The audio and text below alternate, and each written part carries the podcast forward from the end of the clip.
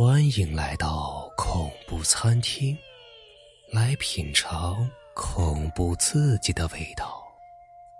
本节目由喜马拉雅独家播出。鬼鸳鸯。冬夜的马路上，人烟稀少，远远的便听见一男一女在马路上大吵大闹。只见那男的醉醺醺的，一把推开一直搀扶着他的女孩，瞪大了布满血丝的眼，喘着粗气，用手指着女生，扯着嗓门破口大骂起来：“阿娟，别，别以为我不知道，你和单位新来的小新有一腿，我这么宠你，爱你，为了你。”我可以花掉我的钱，只要你喜欢，就算是天上的星星，我也去摘。可是你呢？你这个贱女人，竟然背叛我！那女孩眼眶湿润，愤愤不平，颤抖的说：“阿乐，我跟他一点关系都没有，咱们在一起都这么久了，你还是那么不信任我。”我和他只是同事关系，哼！你还敢说我？你这个负心汉！你最近不也跟女秘书？可是，还没等他把话说完，阿乐就扬起那粗壮的手臂，啪的一声，一个耳光抽了过去。可怜的君儿，嘿，那半边脸都通红通红的，梨花带雨，委屈的哭了起来。可阿乐却是丝毫不怜惜，反而还趁着醉意发起了酒疯，冷冷的说：“你给我闭嘴！我的事你不用管。既然你也知道了，那咱们就分了吧。”说完便扬长而去。枯叶随风飘落，只剩下君儿瘫坐在地上，失声痛哭起来。北风呼啸。如一把把锋利的匕首刺进他的心窝。可能年少的心太柔软，经不起这突如其来的打击。他哭泣着，颤颤巍巍的来到马路一旁的桥边，两眼无神，随即便纵身一跃。不久，荡起波澜的河面也终于归于平静。这君儿，自尽了。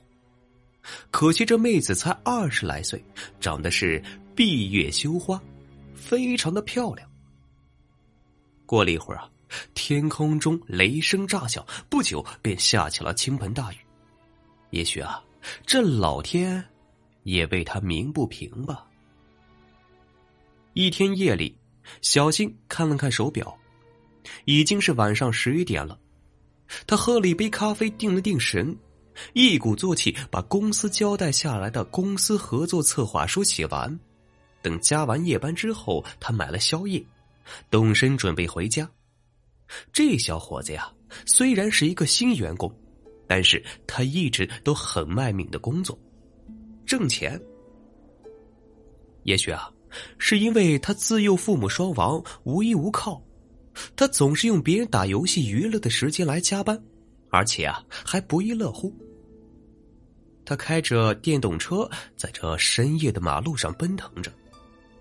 这电车虽然噪音小，但在这静谧的冬夜里啊，还是格外的响亮。路边的杂草丛中，也不时响起不知名的昆虫的声响，这声音呢，格外的诡异，就像是有一只恶魔趴在草丛中狂笑。再加上这寒风刺骨。令人是不禁头皮发麻，直起鸡皮疙瘩呀！终于到了离家不远的仙美桥边，小新舒了一口气，似乎已将一天的疲惫给送走了。突然，他耳边传来一声声女孩的哭泣声。定睛看去，在桥边上有一个女孩蹲坐在那里，背对着小新，正嘤嘤的哭着。小新心里是咯噔一下。心想：都这么晚了，怎么还有人待在这儿呢？而且还是个女的。但是小新见了这孤零零的女子在那哭泣，这心里啊也不好受。他也最受不了女孩哭泣了，于是啊，他轻轻的走过去，疑惑的问：“姑姑姑娘，都这么晚了，你还不回家？还是你有什么不开心的？哎，你啊，尽管跟我说，说出来会好受一点。哎呀，你就别哭了。”我最受不了女孩子哭。随后，这女孩逐渐停止了哭泣，她温和的说：“小新，是你吗？”小新仔细一想，咦，这不是君儿的声音吗？于是，小新是恍然大悟，欣喜若狂道：“啊，原来是你呀，君儿，这几天怎么不见你呢？是生病了吗？”还有那个，呃，君儿，你饿吗？我车上有宵夜。君儿哽咽了一下，小新，不用了，谢谢你。你可以过来让我抱一下吗？好冷，好孤独啊。这小新虽说不是好色之徒，但对于这样一个情绪低落的少女提出的请求，更何况。是自己暗恋很久的女孩，因此啊，他是无法拒绝的。于是他便轻轻的走过去，一屁股坐在了她的身旁，脱了自己暖和的灰色风衣为君儿披上。可当他转头为她披上的时候，这眼前的一幕啊，令这小新是目瞪口呆。只见君儿脸色煞白，左边脸上是青一块紫一块。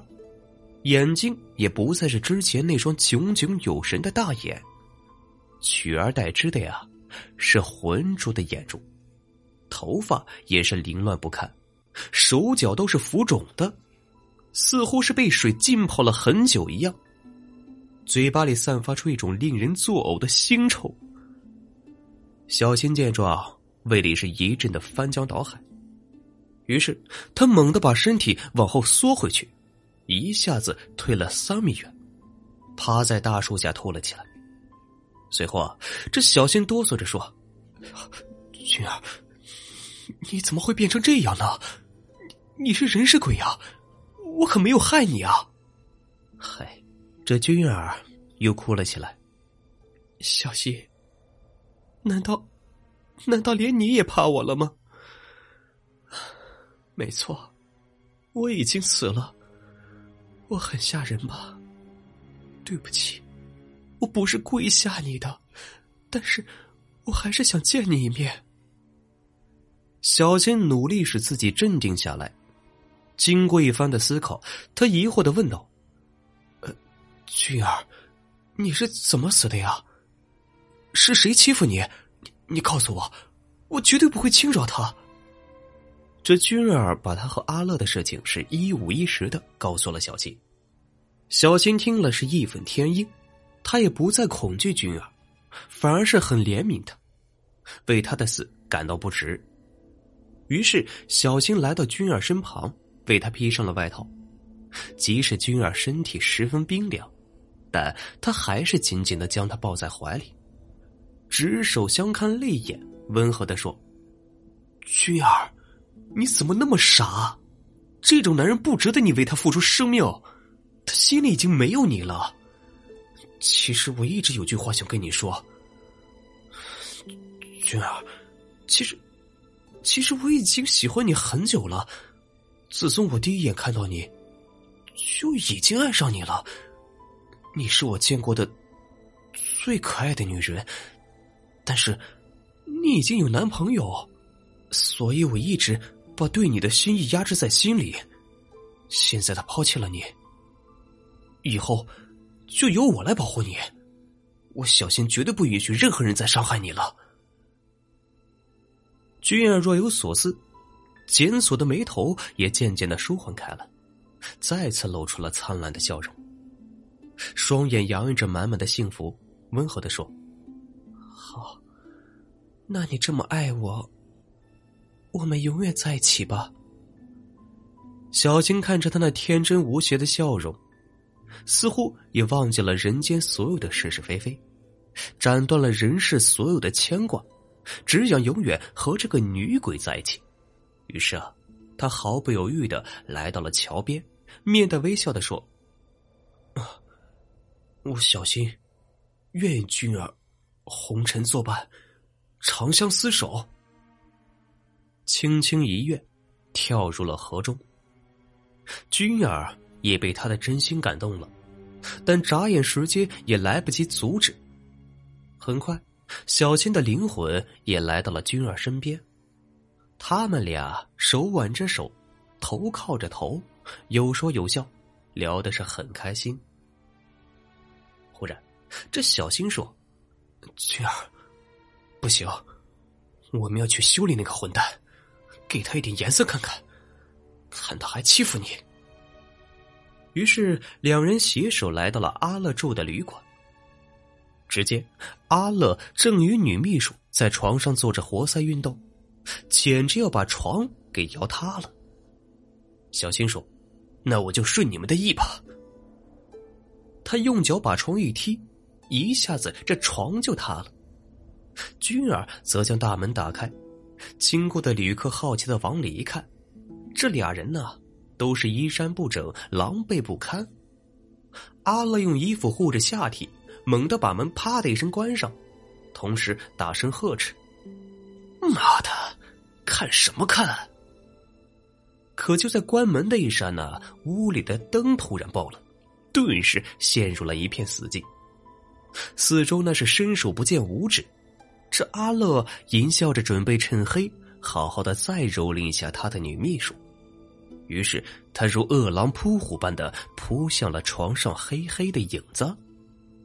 不料，却如趴在一具如同冰雕一般的寒冷的小新的身上。阿乐再无性欲，浑身上下从胸前凉到了后背，从头皮凉到了脚底，顿时感觉自己的二弟一阵剧痛。是小新活生生的把阿乐的二弟给拧断了。随即，君儿啪啪几个耳光打在阿乐的脸上，阿乐发出了杀猪一般的嚎叫。最后，小新和君儿离开的时候，丢下这么一句：“哼，看你以后还敢欺负君儿，你这个负心汉！”从此，这阿乐再也不敢和这女秘书开房了，平时见了更是避而远之。为什么呢？因为他使用二十多年的专用水管报废了。第二天，渔夫在河流下游某处开满野花的地方发现了两具尸体，一男一女，女尸浸泡已久，尸首已经高度腐烂，分辨不出身份，但身上竟披着男士的灰色风衣，那外套正是小新的，男尸。则是昨夜刚溺亡的小新。就这样，小新和君儿牵着手一起来到了阴间。他们的真情也感动了阎王爷。他们不求什么，但求下辈子两人能够做夫妻，无论寿命长短，无论贫穷富贵。阎王爷说：“呀，啊，正所谓善有善报，恶有恶报。”不是不报，时辰未到。念在你们没有随意杀人，准了。但是你们蓄意伤了阿乐，尤其是君儿，你可知罪呀？你有诱骗小新死亡的嫌疑，有罪，罚你下半辈子寿命不过半百。君儿内疚的低下头，小青见状。一下子磕了好几个响头，磕得咚咚直响，说：“哎呀，阎王明察，小青是心甘情愿的，与君儿无关。若是要罚，就连我一起罚吧。”阎王爷理了理浓密的胡须，慢条斯理的说：“嗯，好，好一对鬼鸳鸯，那本王就成全你们了。其实啊。”折寿对他们来说不算什么，只要能在一起，就已经很满足了。